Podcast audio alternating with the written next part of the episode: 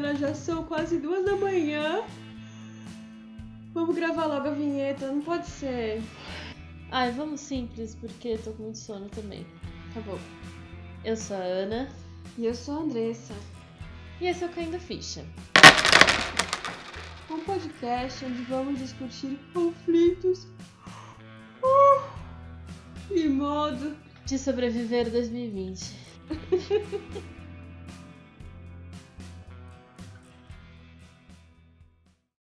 Olá! Olá, boa noite, bom dia, boa tarde. E agora a gente pode falar com propriedade boa madrugada. Boa madrugada, galera da insônia. Estamos gravando de madrugada, essa semana foi bem corrida. Mas a gente queria preparar um material especial para comemorar seis meses de 2020. Esse ano maravilhoso, incrível, especial, que eu definitivamente nunca vou esquecer. Vale aplausos na sonoplastia, porque quem chegou ao meio do ano já tá de parabéns. O seu trofézinho de emoji também tá garantido. A gente vai garantir no, no post lá do Instagram. É, o ano de 2020 não tá para amadores, então a gente decidiu fazer uma retrospectiva do meio do ano, porque a gente sabe que vai ter muito assunto pro final e talvez um podcast não seja suficiente. Então a gente vai dividir em semestres para ter tempo de falar tudo. E mesmo assim a gente não vai conseguir. A gente dividiu em temas aqui, né? É, basicamente a nossa pauta foi de cinco folhas para uma. É. porque, minha nossa, amigos. Que ano! Até aqui. Que ano. Bom, a gente dividiu em quatro tópicos, então tem muita coisa que provavelmente vai ficar de fora. Mas aproveitem para falar com a gente lá no Instagram do Caindo a Ficha, ponto pod, que a gente também vai discutindo os outros assuntos que aconteceram ao longo desses meses. Mas a gente vai falar de política, vai ter uma sessão especial de coronavírus, porque né, não tem como não falar sobre isso. É, a gente vai falar um pouco da nossa vida pessoal, e é uma dica de entretenimento, porque afinal esse é um podcast para ajudar vocês a sobreviverem a 2020. E a gente já chegou até aqui, nada de desistir, né? é isso aí. Então vamos lá. Janeiro. Em janeiro temos a saída do Roberto Alvim e a chegada da garotinha, da menina dos olhos, a, a queridinha do Brasil, Regina Duarte. Regina Duarte no governo Bolsonaro. Que, que para quem não lembra, porque parece que faz cinco anos isso, mas foi só em janeiro, o Roberto Alvim era o secretário da Cultura e ele resolveu fazer um discurso muito autêntico e utilizar como inspiração apenas o marketing nazista. Então ele literalmente plagiou algumas frases, mudou só umas palavrinhas ali. Ele usou até a mesma estética no vídeo, muito parecida com os pronunciamentos do Goebbels, né? Era Goebbels o nome dele. Sim. Que era uma pessoa muito importante no governo nazista do Hitler. Então, vocês podem ver que nosso governo estava sempre em muito boas mãos, né? Começamos muito, muito, bem o ano. Ah, eu fico muito tranquila com isso. Mas parece que deu bosta, e aí tiraram ele, porque Assim, né? felizmente no Brasil ainda é crime fazer apologia ao nazismo. Só que aí colocaram uma pessoa que tinha um nazismo velado, entendeu? Porque nazismo velado não é crime, só o que é explícito. E aí colocaram a queridinha do Brasil, a dona Regina Duarte. Vamos colocar o vídeo, o áudio da Carolina Ferraz, que foi ótimo, né, pra, pra ilustrar esse momento aí. Eu não imaginei que você fosse colocar a minha foto ou a foto de qualquer um, né, colega nosso, sem até comentar ou pedir autorização da gente. Né? Realmente eu torço para que você consiga exercer, né, e fazer a diferença no governo que desprestigia tanto a classe artística, né, que persegue tanto a classe artística.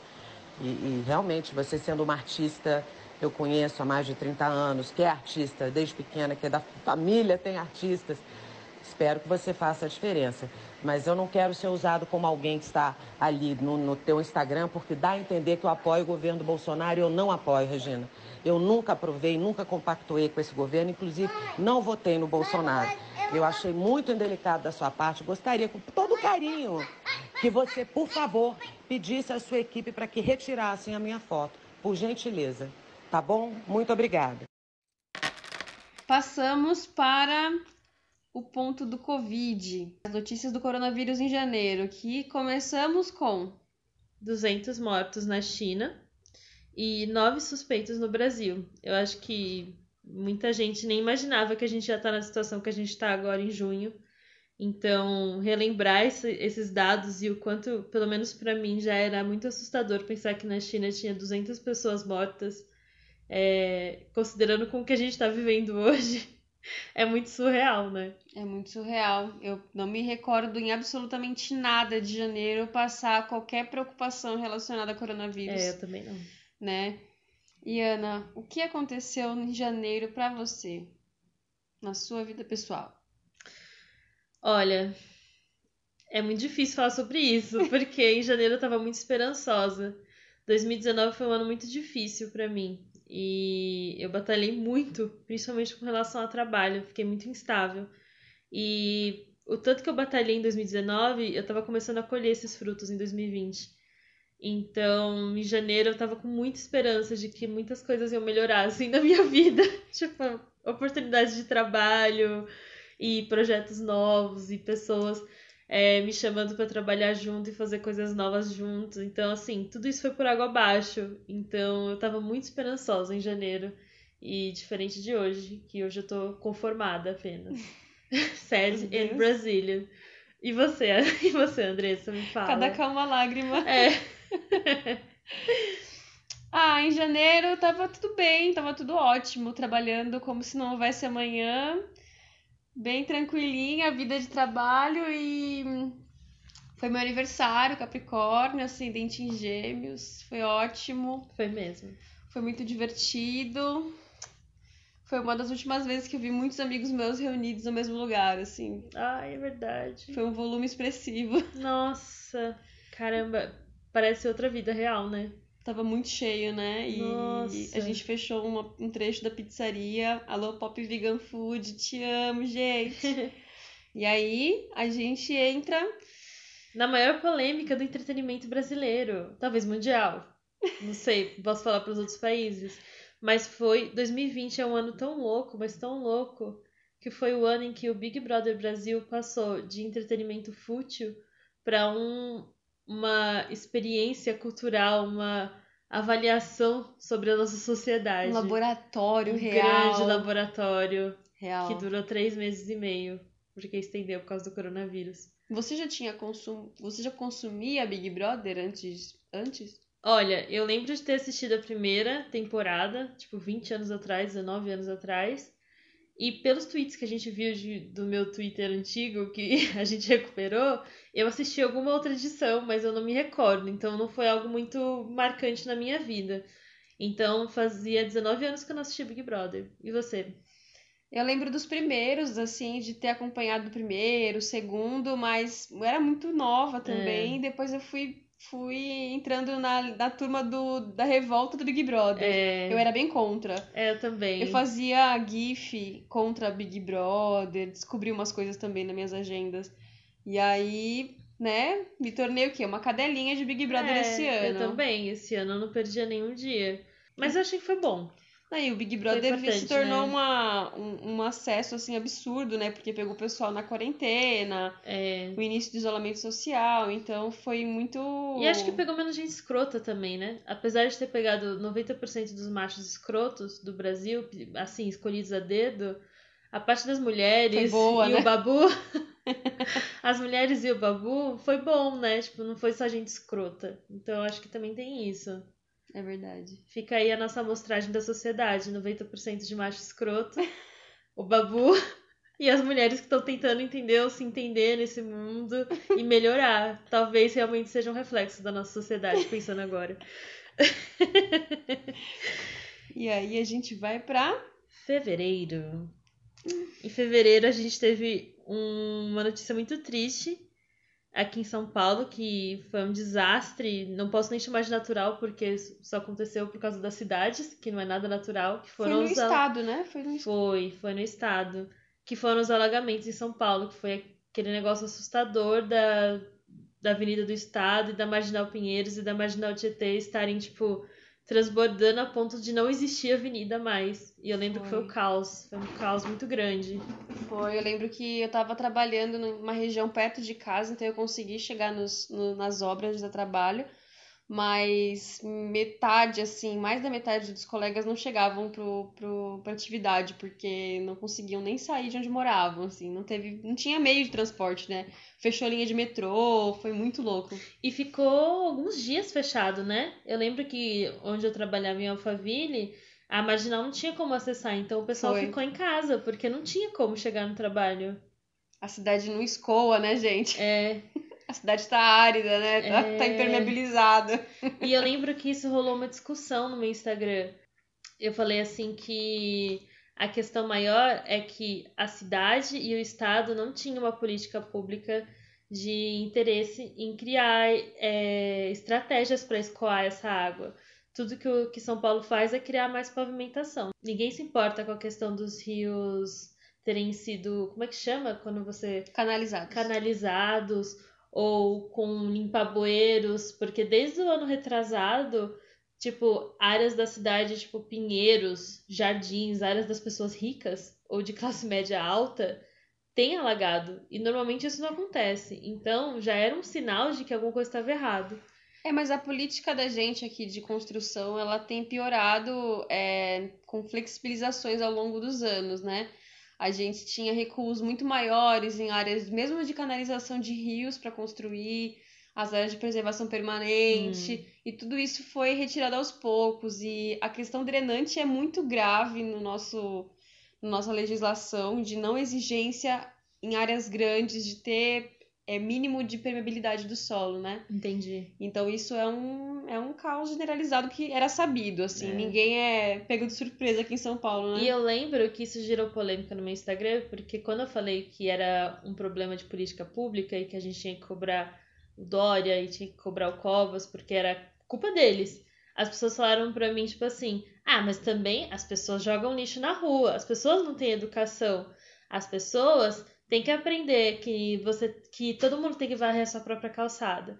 E aí eu falei: tá bom, gente, eu concordo, mas não são o lixinho no chão ali que faz uma cidade inundar, entendeu? A gente tem indústrias que ao longo de décadas têm utilizado os rios Pinheiro e Marginal como esgoto e escoado todo o lixo deles lá e o governo dá aval e ainda dá é, como é que chama? Tipo, Incentivo. incentivo para eles fazerem isso. Não existe nenhuma política sustentável de incentivo à sustentabilidade para essas empresas, tipo, em nível, nível que realmente funcione. E a gente, tipo, cobrar individualmente, realmente, a gente não tem que jogar lixo na rua, a gente precisa ter essa educação. Mas enquanto as empresas não se responsabilizarem e não forem responsabilizadas pelo lixo delas, não vai ser a nossa latinha que vai fazer a cidade inundar, entendeu? Tipo, sozinha. Não adianta você só educar a gente como se a gente tivesse que resolver o problema e ninguém Sim. cobrar dessas, do, de quem realmente pode resolver o problema. Novamente, né? As empresas e quem tem dinheiro. É, nosso segundo ponto é A gente teve o primeiro teste positivo de Covid no Brasil.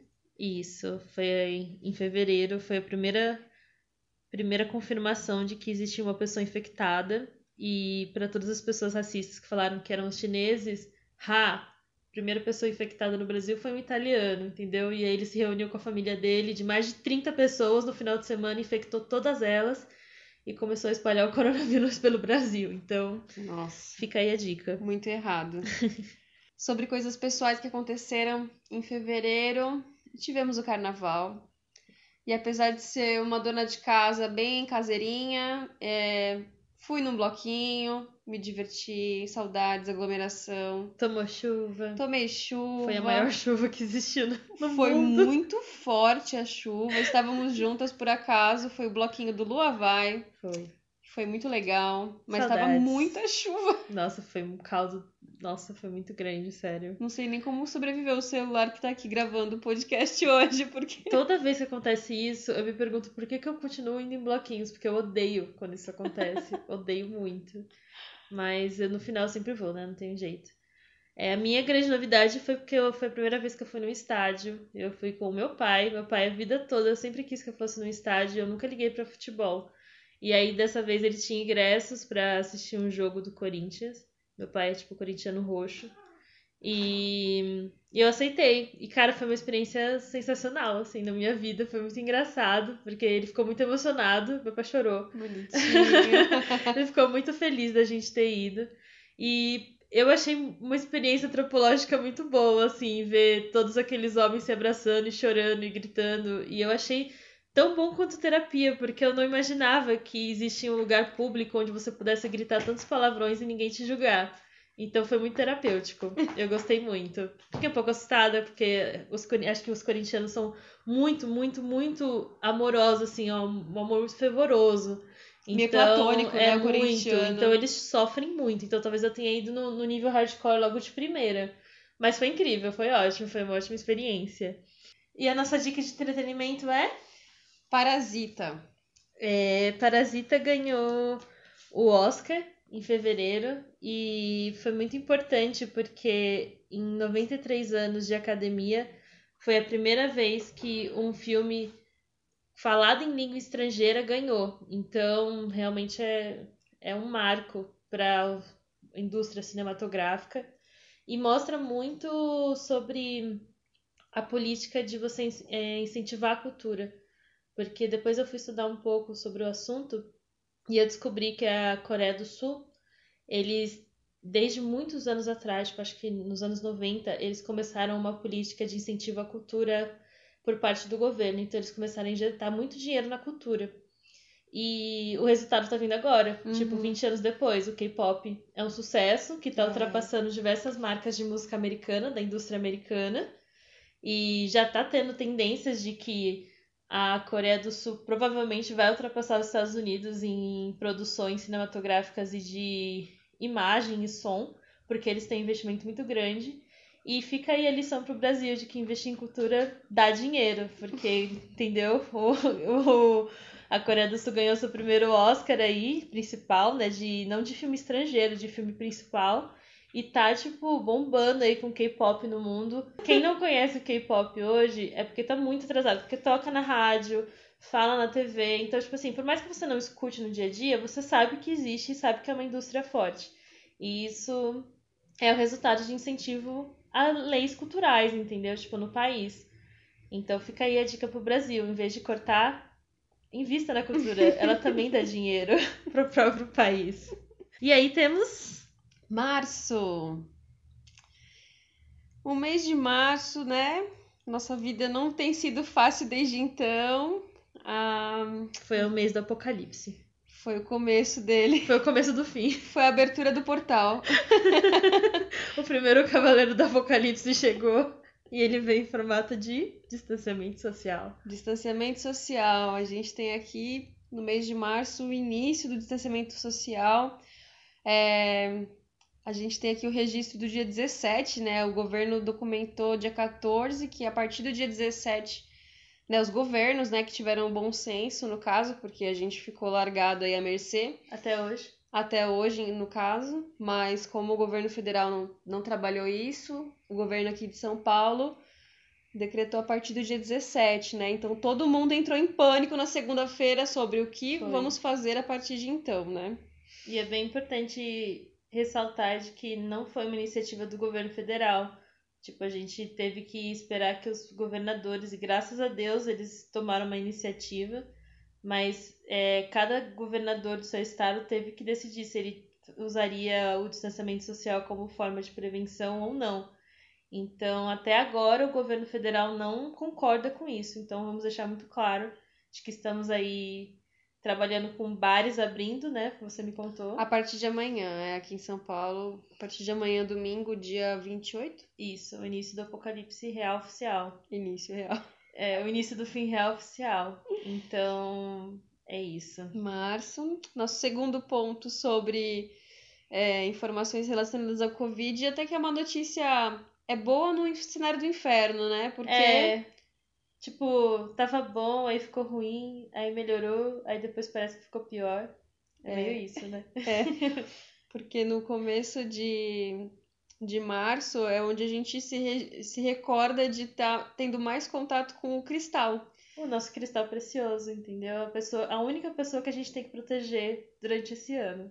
Eu tenho um altarzinho dele aqui em casa com Isso, velas. É isso. E é o nosso querido Átila, entendeu? Se você nunca viu um, um vídeo do Átila, você provavelmente está pirando muito sem informação correta. Você Então pode pirar com a agora. informação certa, né? que é isso que ele faz com a que gente. é o melhor, entendeu? É melhor É. você pirar sabendo que a Terra é redonda, não pirar sabendo que a Terra é plana. Então, lidar com fatos. Então, se você não conhece o Átila, você vai parar agora, não tem problema, pode parar, mas por, por uma questão de saúde pública, você vai ver um, um, um vídeo do Átila. Atila e Marino. É, ele é perfeito. Átila, se você estiver escutando isso, a gente te ama. Muito obrigada pelo seu trabalho. O Atila, gente, só um, né, um briefingzinho. Ele é um infectologista, né? Isso, E- ele é um doutor infectologista. E ele é muito lúcido desde o começo da pandemia. Ele já produzia conteúdos, assim, sempre teve bastante informação e ele sempre trouxe muita estrutura pra gente analisando o mapa do mundo e do Brasil, é, fazendo comparativos, entendendo qual era o melhor caminho, dando todas as todas as ferramentas para que a gente não passasse pelo que estamos passando desse jeito, né? Ele deu, É. ele deu tudo pronto. E como um cientista, ele não deixa, tipo, as emoções dele afe- afetarem o, a informação que ele tá passando. Ele realmente, ele não afofa nada, mas ele também não dramatiza nada. É, é isso, gente. Tem vacina? Tem vacina. Não tem vacina? Não tem vacina. Tem que ficar em casa? Tem que ficar em casa. Não é tipo, ah, eu quero que vocês fiquem, eu quero que vocês saiam, eu acho. Não, é. Os dados são esses. O que vocês vão fazer com esses dados é, um É. problema de vocês. Então é um ótimo, uma ótima pessoa para seguir e se informar de verdade sobre o que está acontecendo, ainda mais nessa época de desinformação, né? Que a gente não sabe o que que, que, que tá acontecendo e as pessoas falam para você fazer gargarejo com água quente para se curar de coronavírus. Então, Em março também, aparentemente, aconteceram os nossos últimos rolês. sim, é, o meu foi um rolê no barzinho com as minhas amigas, entendeu? Esse foi o meu último rolê pré-quarentena, a última, a última vez que eu me aglomerei com cerveja no bar. E você, Andressa? É, o meu último rolê ele veio de um fim de uma viagem, ele completou com o fim de um namoro, ele foi assim, não tinha como startar melhor a quarentena, assim, Foi mas uma elucidação de, de fatos, assim, de realidades. foi terrível. É. Foi Mas- um sofrimento, entendi. Sim, mas é isso, né? Estamos aqui, sobrevivendo. E uma, um marco também no entretenimento, que é as novelas pararam. As novelas pararam, o futebol parou, é, e E não só parou, como começaram a passar antigos. Tipo, Fina Estampa, acho que é a novela mais odiada do Brasil. Porque tem tanto estereótipo de uma época que não é tão longe assim, é, sei lá, dos anos 2000. E as pessoas estão vendo essa, esse contraste com as novelas de hoje em dia, que a gente já acha que, que tem pouca representatividade, pouca conexão com a realidade. E você vê uma novela dos anos 2000 assim, você fica muito chocado. fica muito chocada, é verdade. Tem, Né? tem tido muito comentário, né? A pessoa tá muito Muito. abalado. No Twitter tá demais. É, o povo sempre reclama, né? Já virou meme, né? já virou meme. E tudo parou de acontecer e aí nasceram as lives, né? nasceu o engarrafamento de lives no Instagram. Porque aí você abre seu Instagram às 6 horas da tarde, que é o horário do rush digital, e aí você só vê assim, live, live, live, live, live, você não consegue ver um stories em paz, entendeu? Bom, já estamos chegando em abril. Vamos lá, gente. Vai dar Força. certo. Em abril, nossa primeira notícia né, elencada aí de toda essa tragédia que tava rolando em abril já foi o dólar que chegou a quase seis reais. Na verdade, ele chegou, o dólar, o dólar turismo Turista- chegou, é, chegou a 6,23, por aí. Né? E a gente teve muito, muitas notícias sobre isso nunca iria acontecer, né? É, esse é o meu meme preferido. O print do Guedes falando que para o dólar chegar a 6 reais, o governo tem que estar muito ruim mesmo. E aí o dólar chegou. Na sequência de notícias, a gente teve o Mandetta, né? Nossa, Saindo. o início de um sonho deu tudo errado. Porque o Mandetta se mostrou tipo, a única pessoa coerente dentro da, daquele governo. Não que a gente tivesse esquecido tudo que ele já tinha feito Nunca. lá atrás com o SUS, né? Nunca. As tentativas. Nem com a Dilma, né? Que ele foi um dos, dos das pessoas que empunhou o impeachment da Dilma. Nunca esqueceremos. Porém, num governo onde você tem Bolsonaro de um lado e toda uma milícia do outro, é o Mandetta que é a pessoa Era um cara que mais tava coerente, cumprindo o cargo né? dele, né? É. Que talvez, talvez adequadamente, Em né? terra de Bolsonaro, Dória parece até uma pessoa legal. Sim. e aí Mandetta saiu, entrou... Foi saído, né? Foi saído, entrou o Teixe no dia seguinte e a gente estava num cenário de 2 milhões de infectados no mundo. E o que estava rolando com você, Ana, em abril? Em abril eu descobri que eu tenho talento para ser uma ótima dona de casa dos anos 40, aguardando meu marido chegar com meus seis filhos em casa, assando uma torta. E aí ele me dá um beijinho e vai encontrar a amante. Basicamente, eu seria uma ótima dona de casa dos anos 40, porque eu me vi cozinhando absolutamente tudo, fazendo tortas, cheesecakes e pratos elaboradíssimos e até pensando na possibilidade de comprar uma batedeira. Pra quê? Não sei, porque eu nunca fiz um bolo na minha casa. Mas eu não tenho nem forma de bolo. Mas eu me peguei num site procurando quanto que custava uma batedeira. Então eu acho que eu descobri que se eu quisesse, eu seria uma ótima dona de casa. É, o mês de abril eu tava, fiquei bastante tempo em casa também. Foi o mês da comida e do gato no colo, e da televisão e da série. E teve um episódio que eu gosto muito, que eu deixei pra falar, que foi o dia que o céu ficou rosa. É, Em alguns lugares ele ficou mais avermelhado, alguns pontos de, de vista, e em muitos lugares ele ficou rosa. Tive uma amiga que falou, inclusive, que o céu tava. Era poluição, eu fiquei muito ofendida, porque eu achei lindo. E aí eu fui atrás e não era poluição, ele realmente estava lindo. Alguém botou ele lindo lá, deixa ele lindo lá. E a nossa dica de entretenimento vai ser um pouco diferente, que é uma dica de o que não fazer. Que a gente vai relembrar a nossa querida Pugliese, entendeu? Nunca esqueça, nunca perdoe, porque parece que agora, no futuro, dois meses depois, as pessoas já estão perdoando e esquecendo, porque ela já tá fechando publi de novo, já tá voltando aí pras mídias, sendo que ela fez um extremo desserviço a toda a sociedade do Brasil, porque ela é uma influenciadora gigante e pegou o coronavírus, ficou mal, se curou e deu uma festinha com as amigas. E foda-se a vida, né? Como ela mesma disse. Foi. Então, eu fiz uma piadinha aqui com a Andressa antes, que a nossa outra, notícia é que os animais eles estavam indo, estavam voltando pra rua. E aí eu falei, bom, na verdade é a mesma notícia, né? A Pugliese dando festinha e animais indo pra rua. Pra mim é a mesma coisa. Com respeito aos animais, né? Com porque... muito respeito aos animais, gente. Muito respeito aos animais. Porque não dá nem pra comparar, né, a Anja aqui. Mas Não. essa época tem, tem uma série de fotos e registros dos animais se apropriando novamente da terra. Aliás, acho que eles já deviam ter feito isso daqui e a gente já tinha que ter ido embora, né? Porque quem, quem merece estar aqui, né? Eles. Polêmica. A gente entra agora. Em maio. Maio seguiu aí, né? Vamos lá. Maio baixou muita energia, né? Porque eu acho que vieram notícias pesadíssimas, nós ficamos muito mal, né? Foi. Foi muito difícil aquelas semanas. Não, não que a gente já não soubesse que tudo isso acontece, né? Toda essa violência com a população negra e toda essa desigualdade, essa disparidade entre pessoas brancas e pessoas negras, mas toda vez que a gente vê acontecer de novo, puta, Foi. é, a sensação de impotência é muito grande, né? Foi, foi mesmo. Foi pesado, segue pesado, né? A- a- acho que a evidência das tragédias que vieram ao longo do tempo associadas aos atos, né? Como a morte do George Floyd e, e João Pedro e Da Agatha e todas as outras Agatha. crianças, né, antes que também aconteceram.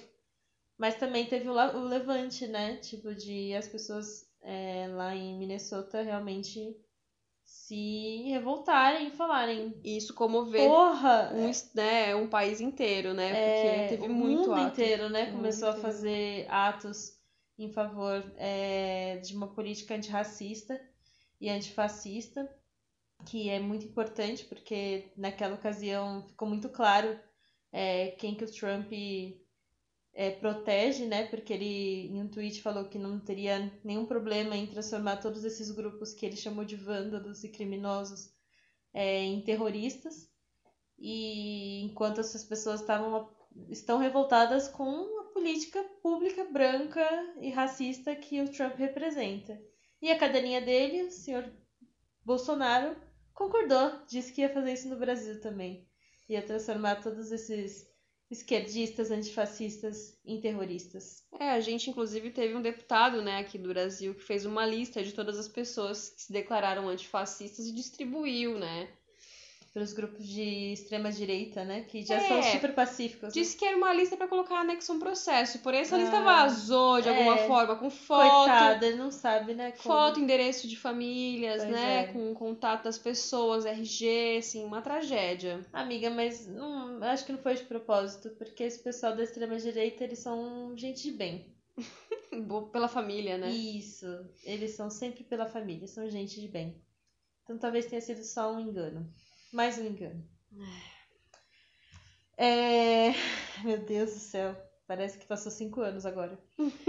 É, maio também, então, notícias sobre o coronavírus. A gente teve um recorde que o nosso ministro da Saúde, Taish, Nelson Taish, não durou um mês. Não, não conseguiu, coitado. Não, quem pode julgá-lo? Não é mesmo? Mas eu acho que, levando em consideração a reunião ministerial que a gente viu depois e a cara dele enquanto ele via todos aqueles outros ministros conversando, eu só consigo pensar que dentro da cabeça dele ele falava: Eu vou vazar dessa merda porque vai dar uma bosta muito grande e eu não quero fazer parte disso nos livros de história. Então eu entendo, Taish, você ter saído antes de 30 dias. É. E assim, desde então, estamos sem ministro da Saúde, vivendo a maior pandemia, né, da história. Sendo o epicentro de uma pandemia, né? Porque o único motivo pelo qual as vacinas estão sendo testadas no Brasil não é porque os outros países são legais, não, tá, gente? É porque a gente tá tão ruim, mas tão ruim, que é bom testar a vacina aqui. Porque tem tanta gente que tá contaminada que eles podem fazer vários testes. Mas maio também não foi um mês só de notícias ruins, né, Andressa? Não, Maio teve uma notícia incrível no meio do inferno. E a notícia é isso que você tá ouvindo. Foi o começo do podcast. E aí nasceu caindo a ficha em maio, De um surto de um surto de várias conversas. de um surto de pessoas reclamando sobre bilionários pra mim, Foi, foi. né? E a união aí de duas cabeças que nem, não, nem sempre concordam, isso que é o legal. É verdade. Nós somos de bolhas razoavelmente diferentes, né? Sim, e mesmo concordamos, muitas vezes concordamos em discordar. É, e é boa essa discordância, é bom. Quando ela vai bem, é bom. Exatamente. Mas a gente tem a notícia do mês a mais importante de todas, que aí a Andressa vai contar pra vocês. Porque se vocês me julgaram por saber sobre toda a história da família Kardashian e Jenner, agora a Andressa vai mostrar também o lado dela, de cultura muito importante na nossa sociedade. Me perdoe as cadelinhas da Anitta. Porém, é isso. Foi o mês da confusão com o Léo Dias. Não que Eita. nunca tivesse tido confusão com o Léo Dias, né? Mas esse mês ficou mais em evidência porque rolou um monte de print aí, de mensagem, de fofoca envolvendo a mãe da Anitta, envolvendo a Anitta ter crescido na carreira graças ao seu corpo. Coisas super questionáveis de serem expostas no ano que a gente está, inclusive, né? Muita gente gasta o corpo sem nunca ter ganho um real, né? E se Eu Anitta... sempre penso isso. É, Assim, eu já saí com tanto cara que nunca pagou nada pra mim. Nunca vou julgar uma mulher que vai sair com alguém e que recebe dinheiro pra isso, entendeu? Porque eu já passei muita raiva que eu teria, teria sido menor se eu tivesse sido paga. Então é uma discussão que eu tô aberta aí a ter, quem sabe, pra um próximo episódio de podcast. Ah, mas o terrível, assim, com, com o Léo Dias é que ele usou muitos argumentos machistas guardados na manga pra poder usar como chantagem de imprensa, né? Ele Hum. tem uma perturbação aí que a gente conhece, mas é, não defendendo a mocinha, porque a Anitta tá longe de ser defendida, mas esse foi um assunto que rendeu. Tá rendendo, né? Agora tem uns processos aí rolando. Tem uns processinhos aí. Mas a minha cultura inútil com a Anitta foi um consumo demais, foi, foi árduo. Eu posso fazer um gráfico aqui. É, a Andressa, eu descobri esse guilty pleasure dela, porque o meu é a família Kardashian Jenner, e ela gosta dessas coisinhas de fofoca. Eu gosto de fanfic. Isso, eu achei muito interessante isso, você gostar de fanfic. Eu adoro. É muito engraçado. E aí chegamos na retrospectiva de junho, o mês que ainda estamos, que tá terminando, né, gente? Com fé, o apocalipse vem amanhã, né? Vem, porque Dark está aqui na TV. E nós temos previsões de cartomantes, tarólogas e todo Amigos, tipo de vidente. é, todo mundo tá contando que a partir do dia 28 vai dar um ruim. Se você tá ouvindo esse podcast, quer dizer que a gente sobreviveu ao fim de semana. Ou mas- não. Ou não, mas estamos atentos, né, à questão de realmente ter acontecido uma grande tragédia, as previsões com Bolsonaro. É, tragédia pra quem, né? Também tem isso aí. É. Tragédia do Bolsonaro não é minha tragédia. Não, mas se ele sair, né? Se ele for, for o começo da saída agora, pode Aí ser vira alguma- carnaval. De Nossa. novo no Brasil. Eu quero até escolher a roupa já pra Eu isso. já tô com a roupa de ir. E aí no começo, né? é, Começo não, né? O primeiro ponto que a gente vai falar aqui de junho. É o Queiroz. Acharam que heróis. Acharam, gente! E ele. E assim, Atibaia é um lugar a ser estudado. né? gente, eu nunca fui pra Atibaia. Eu amo morangos. Deve, ter uns- deve ser bom lá. Deve ser por isso que todo mundo se esconde lá, porque tem bons morangos. e aí entramos em uma questão muito importante. Você lembra quando eu, eu falei ali em abril que a gente já devia ter ficado chocado com 2 milhões de pessoas infectadas no mundo? Pois é, meu querido. Quanto, como, como estamos agora, Andressa? Com o teste, Com teste. vamos muito deixar claro, né? Com o teste, a gente tá chegando em 10 milhões de infectados de Covid no mundo. E passamos de 1,3 milhões no Brasil. Ou seja, se você achou que tava ruim lá em abril, gente, só tá piorando e sem estimativa de melhora. Então, por favor, se cuidem. É apenas isso. É, vamos fazer a nossa parte, porque o governo ab- abandonou a gente aqui. E a menos que amanhã realmente seja um apocalipse, a gente vai precisar se cuidar. Seu mês de junho, Ana? O meu mês de junho, ele tá voltando um pouco aquela esperança de janeiro. Então, assim, nesses últimos cinco meses, porque em janeiro eu ainda estava esperançosa, é, parece que todos os meus planos foram bloqueados, assim. E agora em junho parece que as coisas começaram a andar de novo. Então, talvez eles funcionem, entendeu? Tipo, não, talvez realmente não acabe o mundo amanhã. Então eu vou precisar ter um plano, pelo menos a médio prazo, a curto prazo, e aprender a lidar que talvez eles não deem certo. E você, Andressa? É, a minha notícia de junho, que eu posso dividir, que é sobre a minha realidade, inclusive estou nela, é porque depois de meses eu comprei um sofá. A gente até comentou disso no, pod- nosso- no episódio passado. Foi. E o meu sofá foi destruído, né? 13 dias depois de comprado. Já tem um grande, um grande estrago, graças ao meu cão. E aí, essa é a minha, a minha contribuição do mês, porque isso foi muito impactante na minha rotina. E, inclusive, tô tendo que chamar a passeadora aqui alguns dias por semana. A Vânia voltou aqui, porque a Berenice não é para amadores. Em relação ao trabalho, sim, tem melhoras bem expressivas. A gente tá retomando algum fôlego lá dentro. Mas. Mas é, eu tenho muita dificuldade de enxergar o, enxergar o cenário positivo quando ainda não consigo visitar minha mãe, por É, exemplo. Então, é muito complicado. Mas é, a gente vai exercitando diariamente e vai É. indo bem. É isso, gente. E a nossa dica de entretenimento. A nossa dica de entretenimento é: se esse episódio está no ar e você está escutando, é porque Dark estava errado.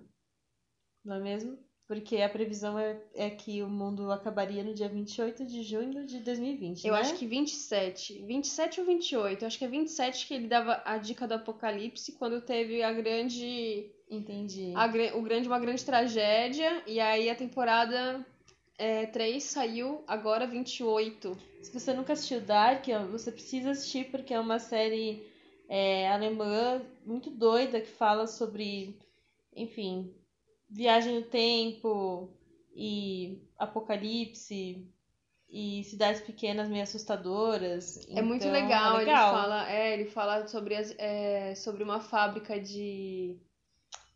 Como que fala? De, de químicas, de nucleares. Nuclear. Uma indústria nuclear que tem na, na cidade, né?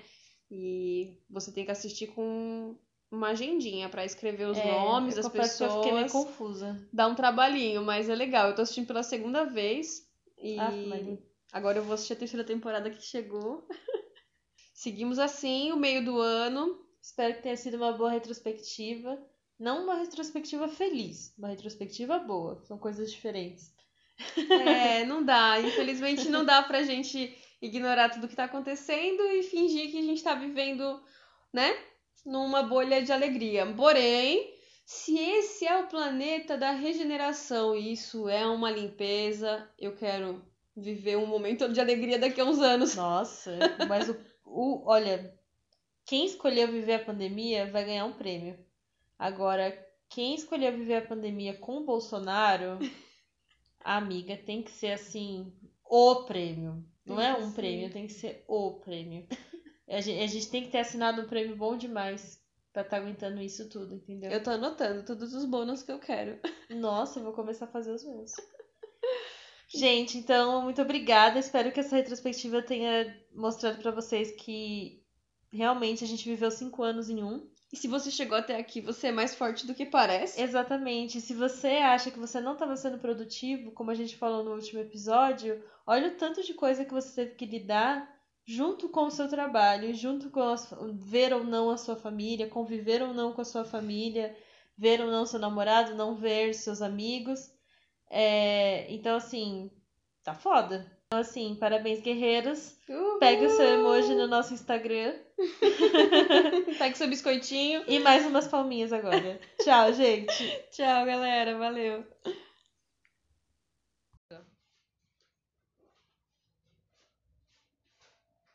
Esperar o Chico terminar. Chico, preciso que você pare de arranhar areia. A gente tá cinco minutos esperando o Chico terminar de usar o banheiro pra gravar a vinheta. Ele é muito limpo, né? Ele é muito dedicado a manter a higiene do banheirinho. Nossa amiga realmente tá, tá demorando um pouco, né? Ele é muito dedicado. Ele é muito dedicado. Chico! Agora acho que foi. Ele veio mesmo. É isso. Temos uma vinheta. Olá, olá, bom dia, boa tarde. Olá, tudo bem, gente? Como é que vocês estão? Esperamos que melhor que a gente.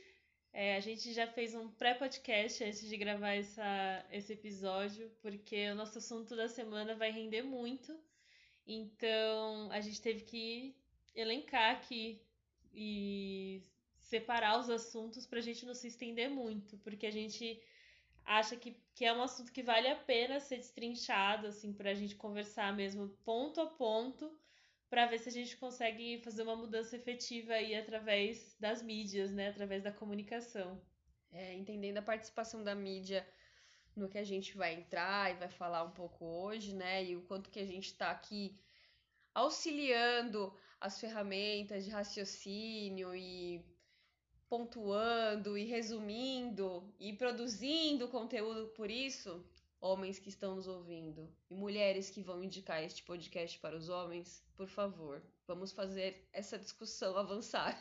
É, essa vai ser a, a gente já vai começar com a tarefa da semana, que é vocês enviarem esse podcast para os homens que vocês conhecem. E esse episódio é dedicado a todos os homens, principalmente os cis e os héteros, mas nem tanto só os héteros, também entram os outros dessa todo essa, esse universo masculino que a gente é inserido na nossa, na nossa sociedade. Então, qual é o nosso tema da semana? Masculinidade tóxica. Sim, vamos falar desse assunto. É um assunto muito importante porque a primeira coisa que a gente precisa saber é que masculinidade tóxica é diferente de machismo. A gente estava conversando um pouco antes, é, quando a gente estava fazendo a pauta, e surgiu essa dúvida, inclusive, tipo, ah, mas o machismo não é masculinidade tóxica? E não, na verdade, são coisas diferentes. É, é, a gente fez algumas pesquisas e eu encontrei, assim, com base em alguns artigos e é, outros textos da internet é, de pessoas que sabem o que estão falando, não são textos aleatórios da internet.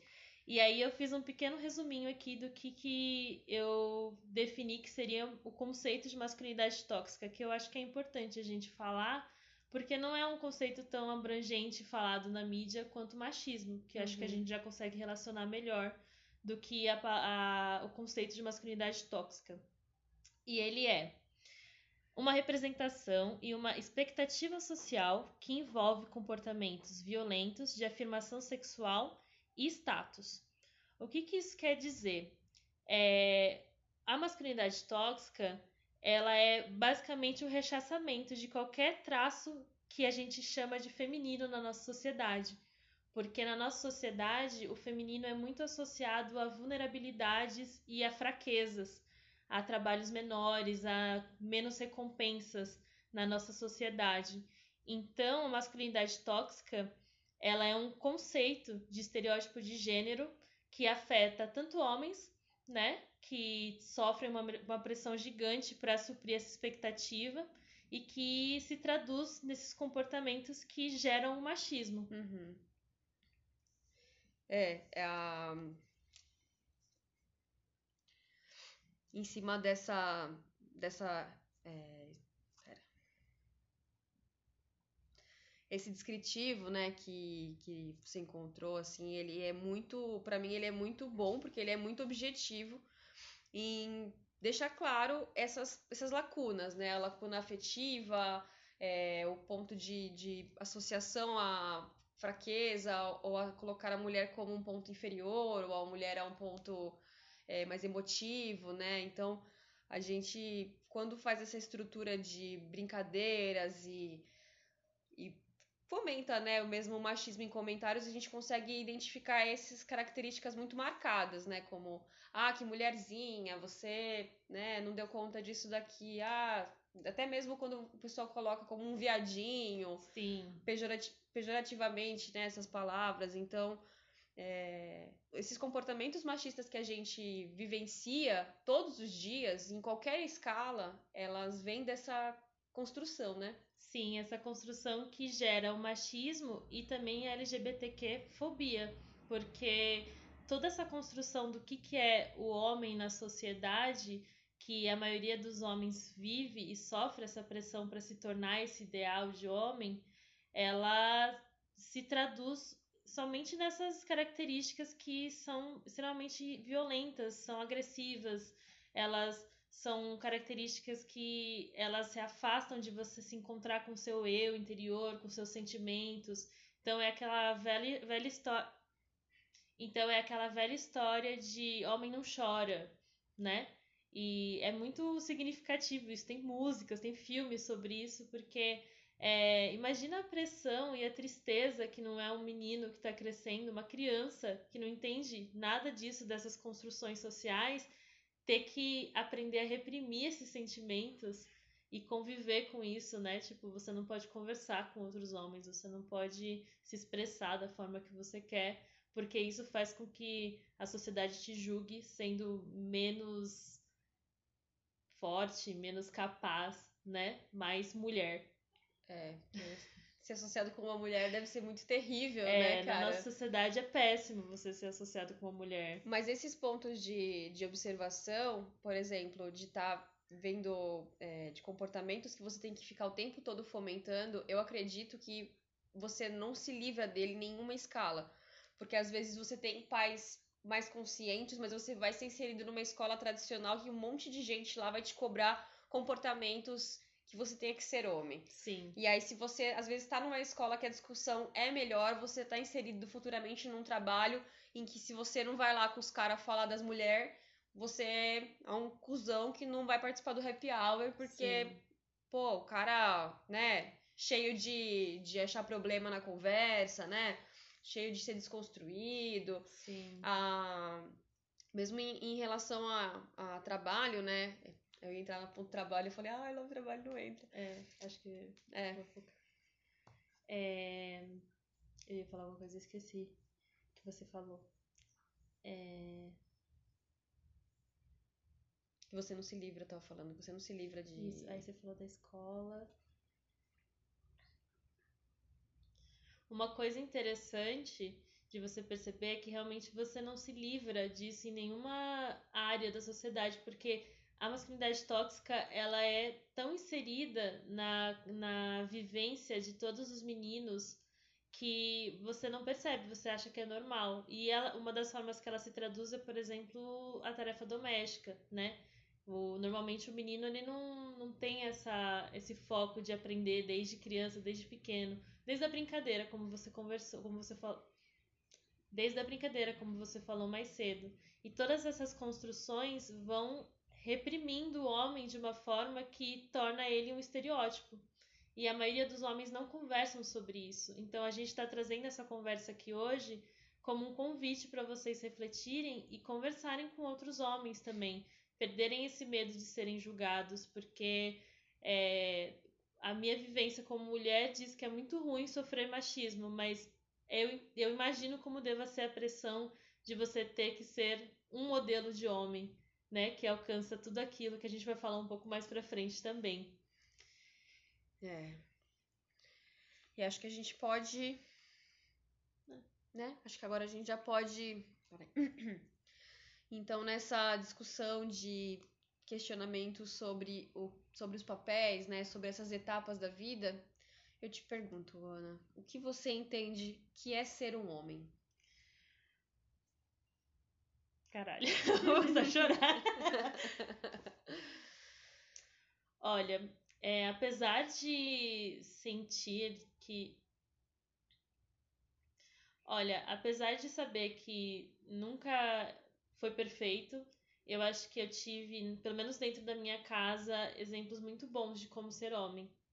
Então, as minhas primeiras referências, apesar de suas próprias falhas, que são muito além deles mesmo como indivíduos, acho que ser homem é ser uma pessoa que é corajosa. E ser corajoso para mim hoje eu vejo que é, na verdade, você conseguir enfrentar tudo isso que dizem que você não pode ser na sociedade, que é basicamente o que toda mulher faz. Então, para mim, ser um homem na sociedade é ser o mais parecido com o que uma mulher está tentando ser hoje em dia. É uma definição muito boa. que é enfrentar todo esse medo que você tem, que as pessoas sempre falaram que você não pode fazer, e falar, não, eu vou descobrir quem eu sou e não quem a sociedade diz que eu tenho que ser. Acho que isso isso deveria ser, ser um homem na sociedade atual. Isso é o que deveria ser um isso. homem. Agora, o que é, eu acho que hoje ser homem é você ter uma cabeça muito mais livre para pensar no que você quer e muito menos no que como você afeta todas as pessoas que estão ao seu redor. Acho que é viver uma vida de muito privilégio, de não se preocupar com tantas coisas, porque as pessoas estão se preocupando com essas coisas por você. Acho que isso é ser homem na nossa sociedade atualmente. É. E você, Andressa? Qual que é a sua definição de homem na nossa sociedade e o que você acha que deveria ser?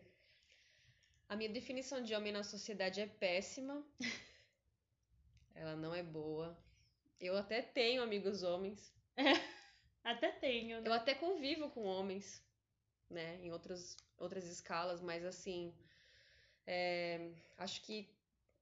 Acho que eles se perderam, assim, a estrutura masculina se perdeu num tempo muito atrasado e enquanto a gente está lutando muito para entender, estudar, discutir exaustivamente e sofrendo com os efeitos de problemas sociais que afetam diretamente nós mulheres. Uhum. É, eu vejo muito pouca movimentação de homens ao meu redor, é, na minha estrutura familiar. E eu vejo, eu vejo movimentação das mulheres e eu não vejo movimentação dos homens. Vejo muito pouca coisa. Então isso me cansa, né? É, e é difícil não ver. Eu, mas eu, eu observo, quando eu vejo um, um movimento, uhum. eu fico muito contente, eu tento me, me movimentar em divulgar, conversar, mas é muito pouco. É. é. Isso me lembrou uma frase que sempre volta e meia vira charge, que alguém fala tipo assim: Nossa, não fazem mais mulheres como antigamente. E aí outra pessoa responde: Mas homens fazem. Homens fazem. Acho que esse é o resumo, né? O homem dos anos 60, dos anos 30, dos anos 20 ainda é o mesmo homem, com dadas suas proporções, ainda é o mesmo homem de hoje em dia. É. E as mulheres não. Tem toda uma luta, um histórico, né? Eu não preciso ir longe na minha cabeça em lembrar quando foi o último comentário machista que eu ouvi de um homem recente, um homem jovem. E não Uhum. faz muito tempo, foi ontem.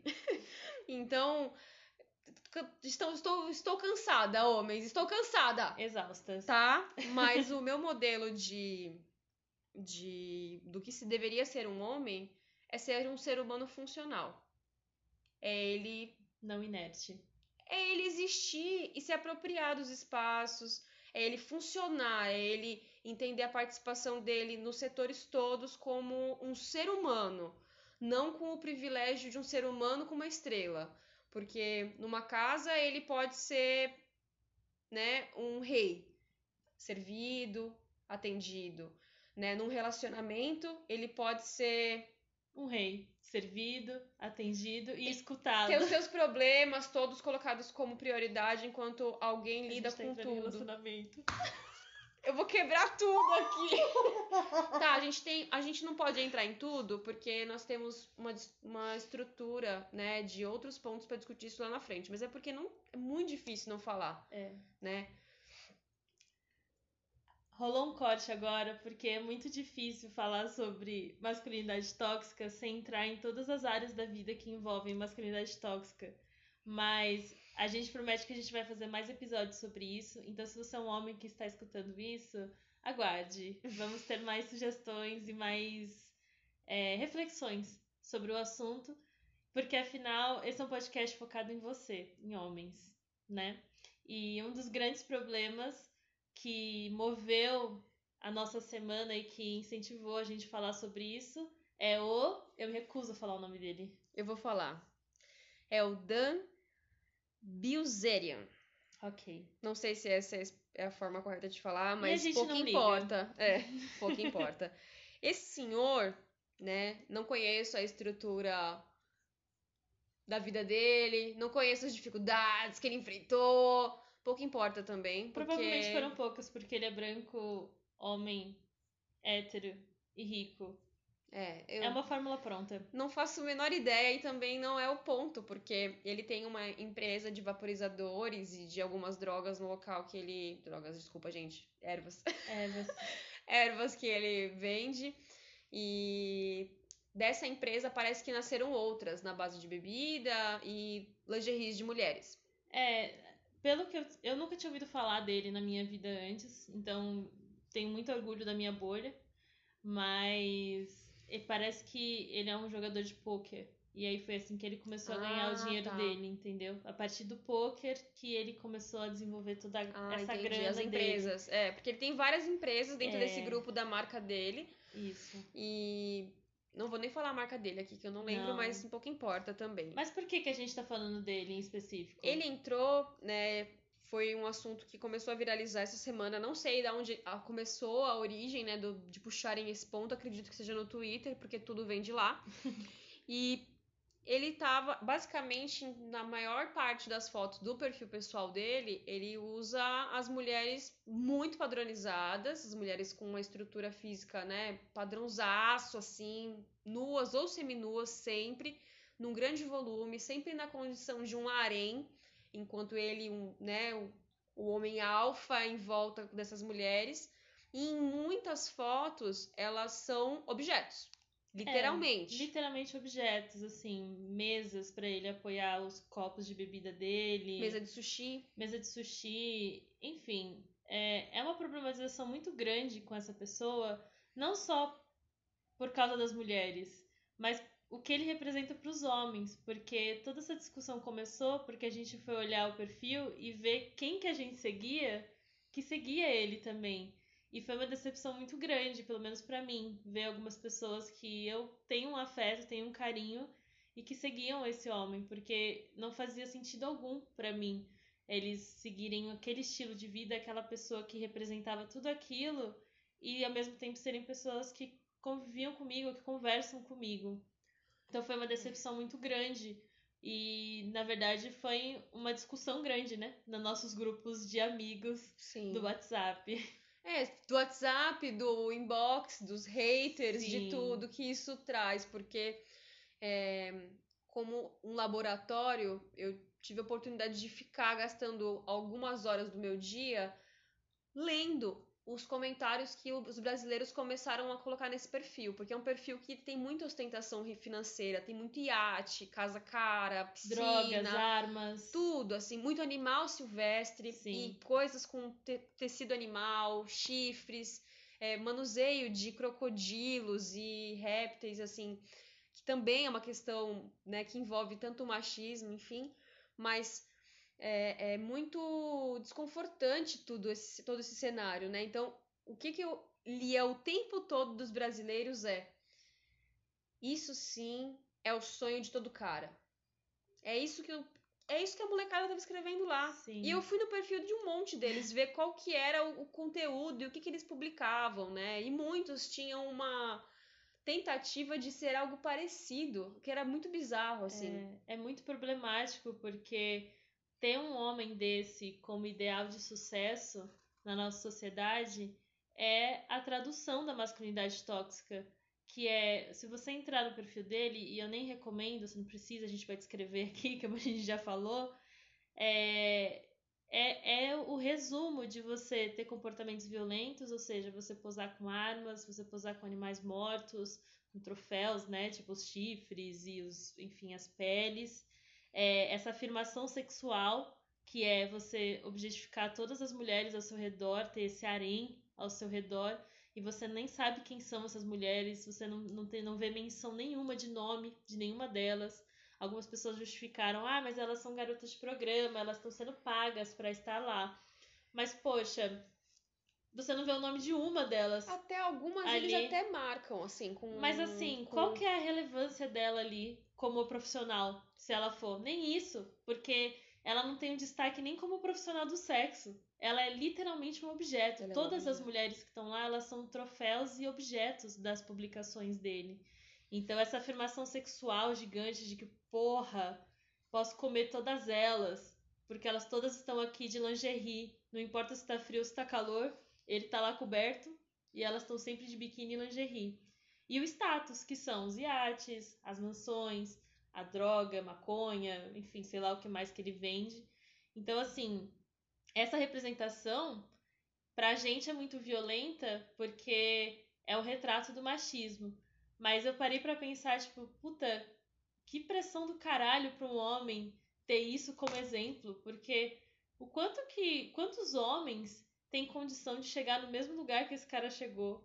Tipo, não, não é mensurável o tanto de pessoas que vai chegar no mesmo lugar que ele. E, e, e, assim, pior pra mim é o fator do homem entender que aquilo é realmente uma coisa interessante. Assim, Sim. é muito difícil essa. essa Querer almejar isso, né? almejar isso, porque isso ninguém escreve que aquilo é o sonho de todo homem, porque quer pagar de bonito na internet. Eu acho que é sincero. É. Isso é mais assustador, porque É. esse é o que os caras querem. Assim como tem a- os, os objetivos de serem um jogador de futebol, assim como tem homens que fomentam coisas que envolvem dinheiro, eu quero.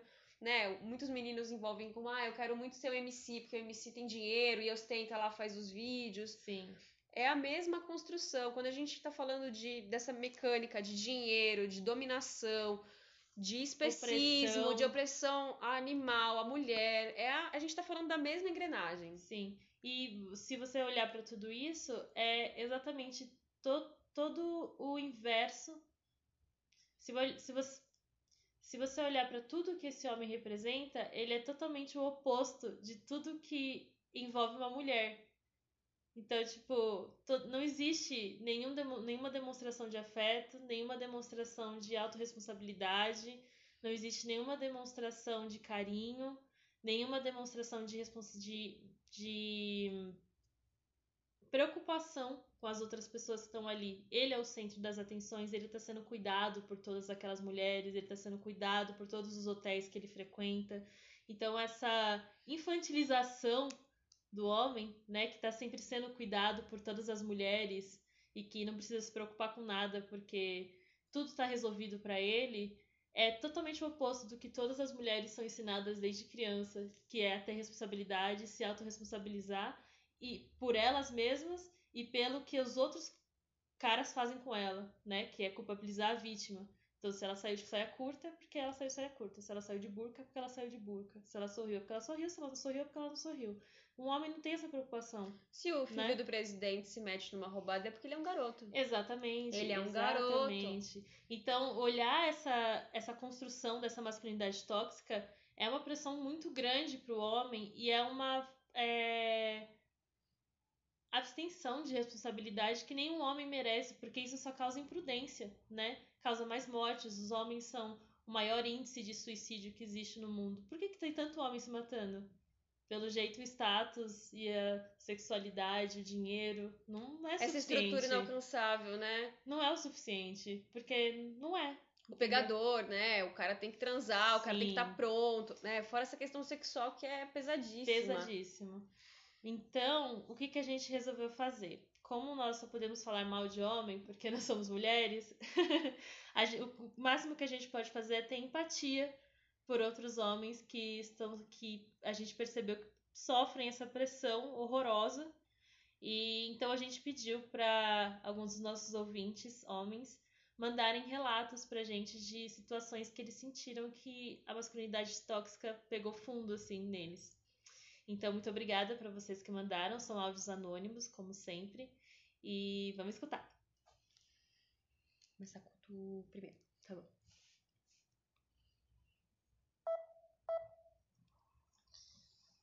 Quando eu tinha uns 13, 14 anos, mais ou menos nessa idade, é, meu pai comprou uma bicicleta pra mim, aquelas bicicletas grandes, sabe? Tipo Caloi e tal, uma marca boa. E ele comprou uma pra ele também. É, antes disso, fazia tempo que eu não andava porque a, a bicicleta que eu tinha era aquelas pequenininhas, sabe? De criança ainda. Então foi minha primeira bicicleta de adulto, assim. E eu lembro que quando eu ganhei, eu, eu pedalei na rua que eu morava. É, pedalei e dava voltas na rua e tudo mais. Porque eu não podia sair para muito longe, né? Era perigoso tal. Eu moro perto de uma avenida, então é, é de fato bem perigoso. E um dia, um fim de semana, meu pai é, sugeriu que a gente desse uma volta, eu com ele. E aí, sim, finalmente eu poderia sair da rua, né? Que eu andava em círculos e, e sei lá, pedalar para mais longe.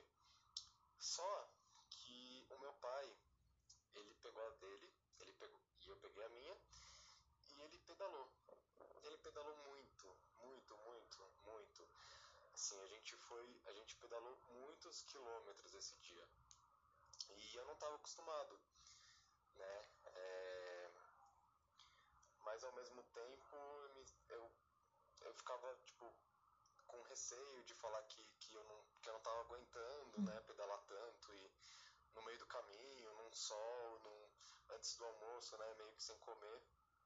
Então, eu fui reprimindo aquilo durante o passeio de bicicleta e quando eu cheguei em casa, exaurido, né, tipo, muito cansado, muito cansado mesmo, não só fisicamente, mas psicologicamente, por não poder verbalizar aquele sentimento de, de putz, não aguentei, não sou homem suficiente, é, eu entrei no banho e chorei. Chorei bastante no banho. Eu acho que eu solucei um pouco, inclusive. É, foi um choro bem intenso. É, porque era o único lugar que eu poderia de fato estar sozinho e, e, e conseguir botar para fora todo aquele cansaço de físico e psicológico que eu passei naquele momento. E depois disso eu saí do banho, me troquei e fui almoçar, comer alguma coisa. Mas eu lembro que foi isso me marcou muito assim, eu lembro desse sentimento até hoje, assim, é muito marcado é, na minha vida e esse é o meu depoimento de ma- masculinidade tóxica. Caraca. Nossa, eu lembro muito do meu irmão quando conta essas coisas, sabe? É foda. É, nós estamos ouvindo o áudio pela primeira vez agora, hein? Sem, sem, sem mentiras. Sem mentiras e muitas lágrimas. Ontem eu fiz um teste de personalidade e definitivamente Eu sou uma pessoa muito chorona. Nossa, muito obrigada pelo depoimento. Obrigada por se abrir e ter coragem. Que é, novamente, esse é o tipo de homem que eu quero na minha vida. Homens corajosos. Eu não faço ideia do que é não poder falar que eu quero parar da bicicleta Eu tô e cansada. que eu não quero fazer mais aquilo. Nunca isso seria uma questão. É, pra mim também não. Nunca. Nunca seria uma questão falar, eu tô cansada. Não quero ir mais, vou voltar. É. Nossa. Ou chorar, né? Chorar porque eu tô cansada. Caraca. meu. Vamos pro segundo? Vamos.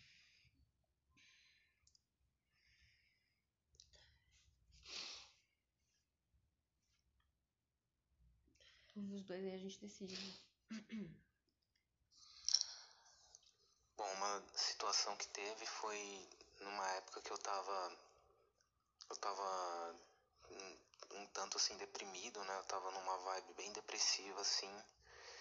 E eu tava sem tomar remédio, eu tinha parado de tomar os remédios de, de, de depressão. E, e eu tava em casa, meus amigos tinham ido viajar, era um feriado prolongado e eu não tinha. é, eu não sabia o que fazer. Eu tipo, eu tava.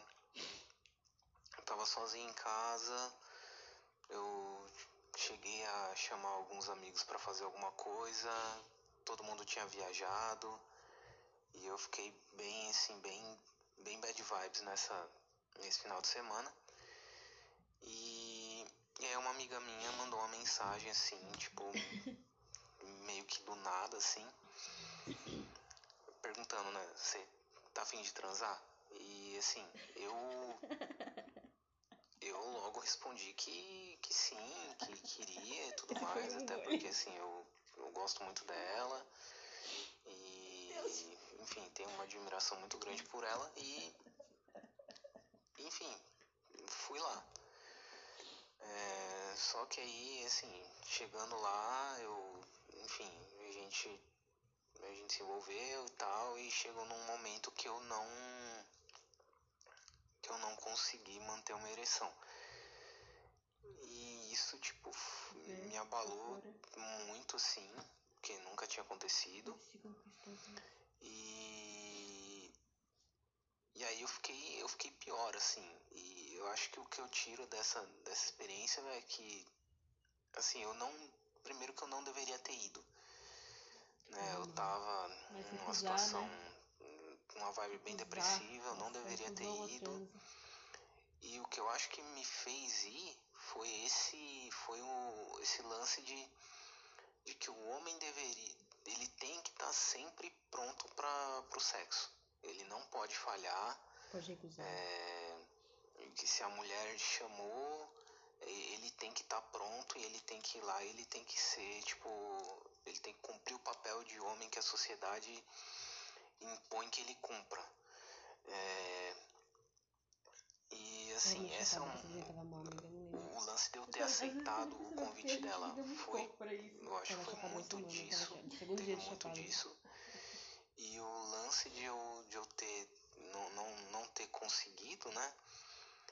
É, acho que aí é um- uma outra coisa de, de que o homem ele não tem, tem nessa é, esse lance né, de, imposto pela sociedade de que o, isso o homem não pode não pode acontecer isso com ele. O homem ele tem que ser ele não pode falhar sabe? Então é fica aí o relato. Bom,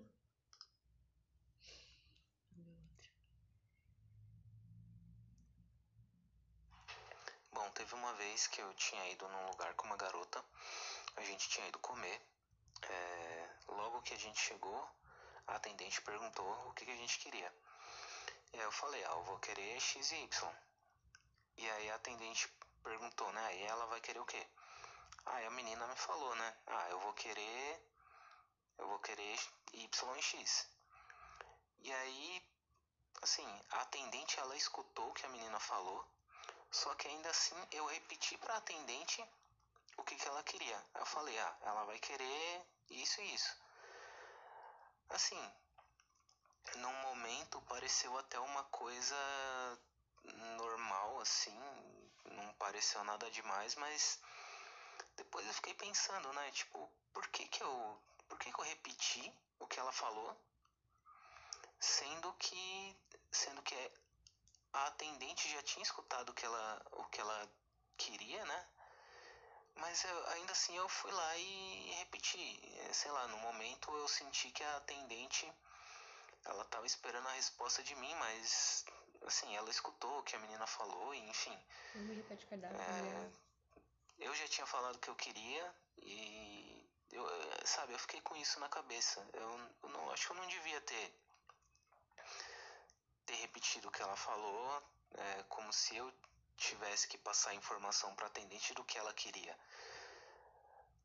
Talvez possa ser um negócio besta, assim, simples, um, uma coisa muito, sei lá, não, não muito grave, mas sabe, é uma coisa assim que eu que eu fiquei pensando muito é, do, do, porquê que eu fiz isso.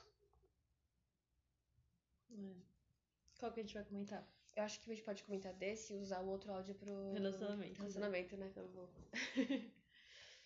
Nossa, muito obrigada pelo relato. É um ótimo relato porque ele é muito simples.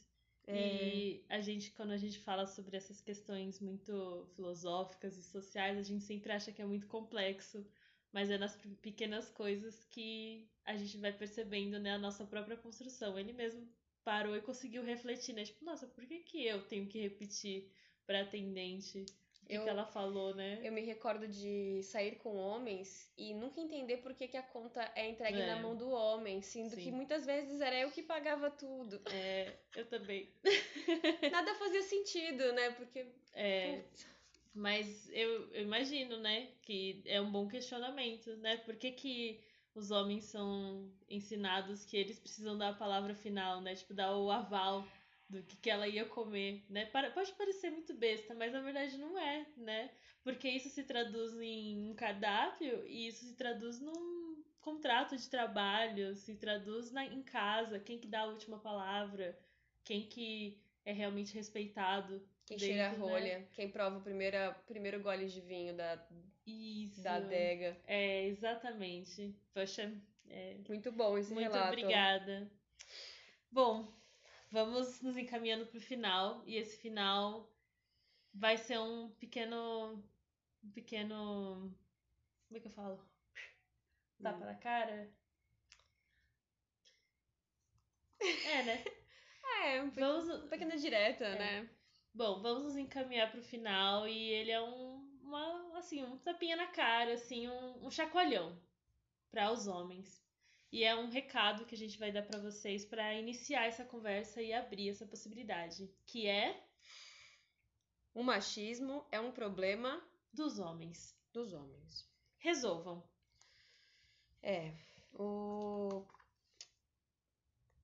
assim, eu, eu me sinto enquanto mulher e tendo que voltar nesse tema que tá tão atual por conta de uma polêmica e me deparar com tantos comentários de jovens que não entendem o que para mim é tão óbvio, que pra gente é óbvio, é, dá uma exaustão muito grande que a gente continua discutindo e estruturando isso muito claro na nossa cabeça, enquanto a maioria dos homens, uma grande maioria, posso afirmar, é, não está preocupado com isso.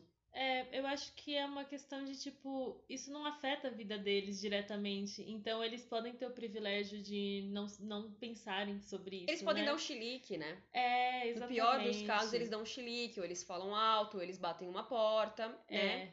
Isso foi um, um estalo muito grande para mim, porque realmente é, ver esse homem que a gente falou anteriormente, que eu não vou repetir o nome, é, sendo idolatrado mesmo por tantos outros homens e até por pessoas que eu sei que têm uma empatia com mulheres e com a causa feminista, e não só com a causa feminista, às vezes, enfim, é, às vezes só com algumas pautas que são incluídas no feminismo, mas que não se autodenominam feministas. É, e mesmo assim eles conseguiram não problematizar nada disso. E são as mesmas pessoas que dão o apoio, tipo, moral pra gente. Tipo, nossa, super apoio que você enfrente isso, tapinha nas costas, poxa, como você é guerreira, como você é independente. Só que assim, se vocês que têm o privilégio, vocês homens que têm esse privilégio, podem fazer a roda girar, por que vocês querem que a gente, que nesse caso é o gênero oprimido, lute e passe por tantos obstáculos por coisas que vocês estalam no dedo e poderiam resolver? Então, eu tô cansada de ficar gritando e ficar tentando movimentar mo mo e ficar tentando mover montanhas, sendo que um cara do meu lado pode simplesmente resolver o problema, se ele quiser, se ele se importar com aquilo.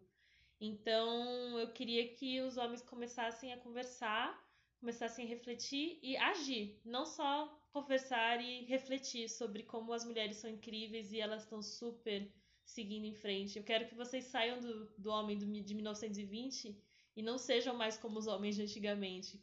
E eu queria fazer uma ameaça. Porque fora todo esse grupo de homens que aparentemente incentivam, é, estão do nosso lado, mas não se movimentam, é, eu tenho convicção que a grande maioria não questiona o comportamento deles em relação a outras mulheres. Sim. O cara se separa e ele vai morar com a mãe. Sim. E aí ele Nossa. volta ao abuso de uma exploração de uma mulher que geralmente já cuidou de outros homens na casa e cuidou dele.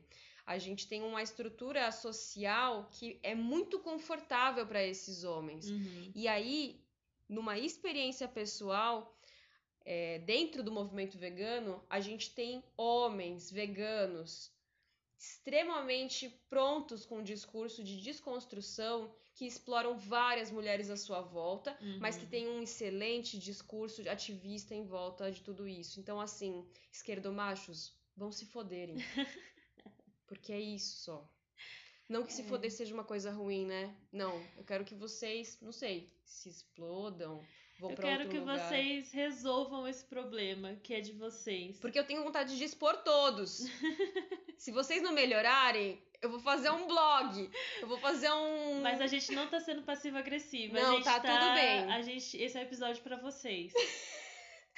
é com foco em vocês esse episódio. Então. É só um toque. É só um toque.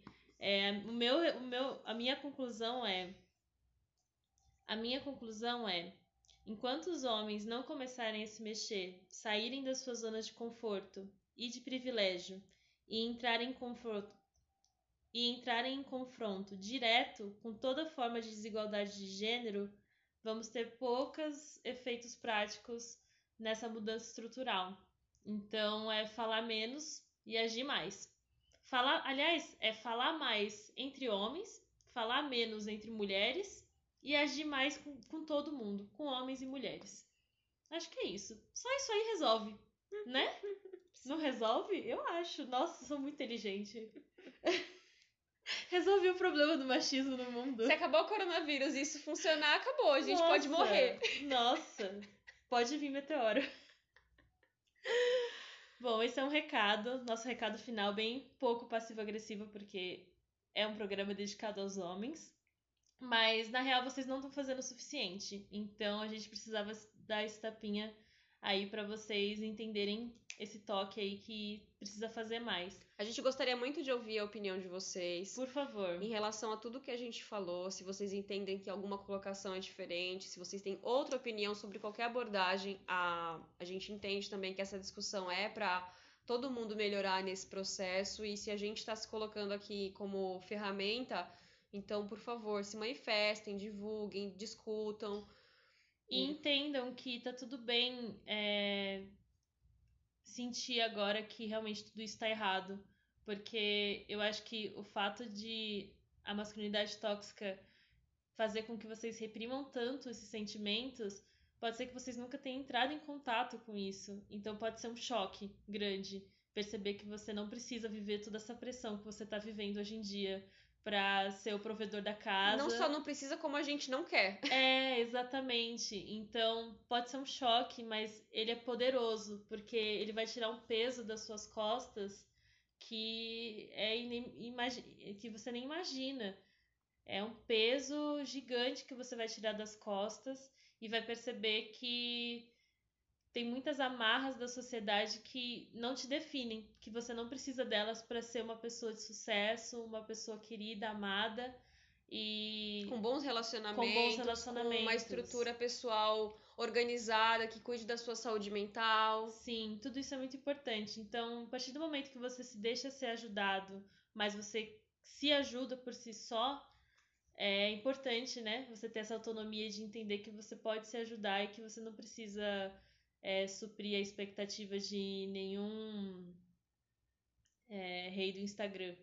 É, e isso a gente pode ajudar vocês, porque como a gente começou a sofrer há muito mais tempo, É, reconhecer esse sofrimento, talvez, a gente já tá com terapia em ordem. é, Assim, mais ou menos.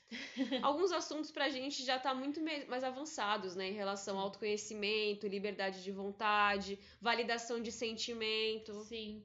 Acho que vale muito a pena vocês conversarem entre vocês e começarem a escutar mais a opinião das mulheres com relação a isso também, porque pode trazer insights muito bons, né? É isso. Ufa, foi bom fazer esse episódio. Eu espero que você tenha gostado. Segue a gente no Instagram, caindaficha.pod. E a gente se vê na próxima. É isso aí, gente. Muito obrigada. Até a próxima. Tchau! Amiga, você viu que a gente passou de 300 reproduções? Amiga, eu tô muito feliz, mas eu preciso dizer que o último episódio foi meio bad vibe. É. Pensando bem, quem quer saber metade do ano de 2020, né? No áudio novamente. Então, vamos lá de novo. Esse, esse episódio a gente vai fazer mais animado. Vamos animar! Eu sou a Andressa. E eu sou a Ana. Esse é o Caindo da Ficha. Aqui a gente vai provocar reflexões sobre desconfortos atuais e formas de sobreviver ao Brasil de 2020. Help!